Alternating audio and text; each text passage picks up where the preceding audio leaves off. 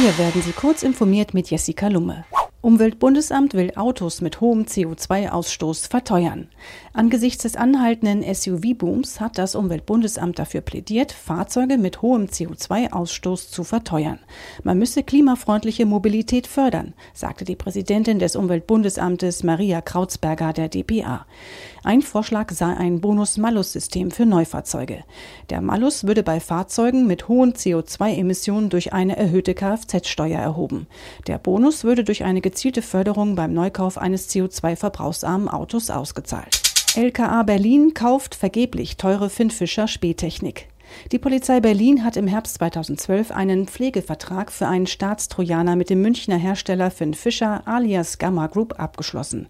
Eine politische Genehmigung für den Einsatz der Spähtechnik gab es in diesem Zeitraum aber nicht, weshalb der Vertrag im Frühjahr 2017 ungenutzt gekündigt wurde. Federführend war das Landeskriminalamt Berlin, das sich offenbar Hoffnung machte, die umstrittene Software für die Quellentelekommunikationsüberwachung unter der Regierung der Großen Koalition nutzen zu dürfen. Nach 8chan auch Neonazi-Seite The Daily Stormer offline. Im Zuge der Aufarbeitung des Anschlags von El Paso kündigte Cloudflare dem Online-Forum 8chan, das daraufhin offline ging. Dessen Suche nach einer neuen Heimat hat nun auch die Neonazi-Seite The Daily Stormer aus dem Netz gerissen. Facebooks ehemaliger Sicherheitschef Alex Stamos hatte auf Twitter darauf aufmerksam gemacht, dass 8chans neuer Dienstleister Service-Hardware bei dem Anbieter Voxility mietet. Daraufhin angesprochen, beförderte Voxility nicht nur Achan wieder aus dem Netz, sondern auch The Daily Stormer. Samsung stellt neue Smartwatch vor. Samsungs neue Smartwatch Galaxy Watch Active 2 kommt mit einer digitalen Lünette.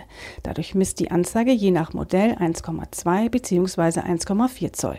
Käufer können zwischen Edelstahl- und Aluminiumgehäuse sowie einer Standard- und einer LTE-Variante wählen. Zwischen 300 und 470 Euro soll die Uhr kosten, die am 6. September in ihrer Standardversion und am 27. September in der LTE-Version auf den Markt kommt. Diese und weitere aktuelle Nachrichten finden Sie ausführlich auf heise.de.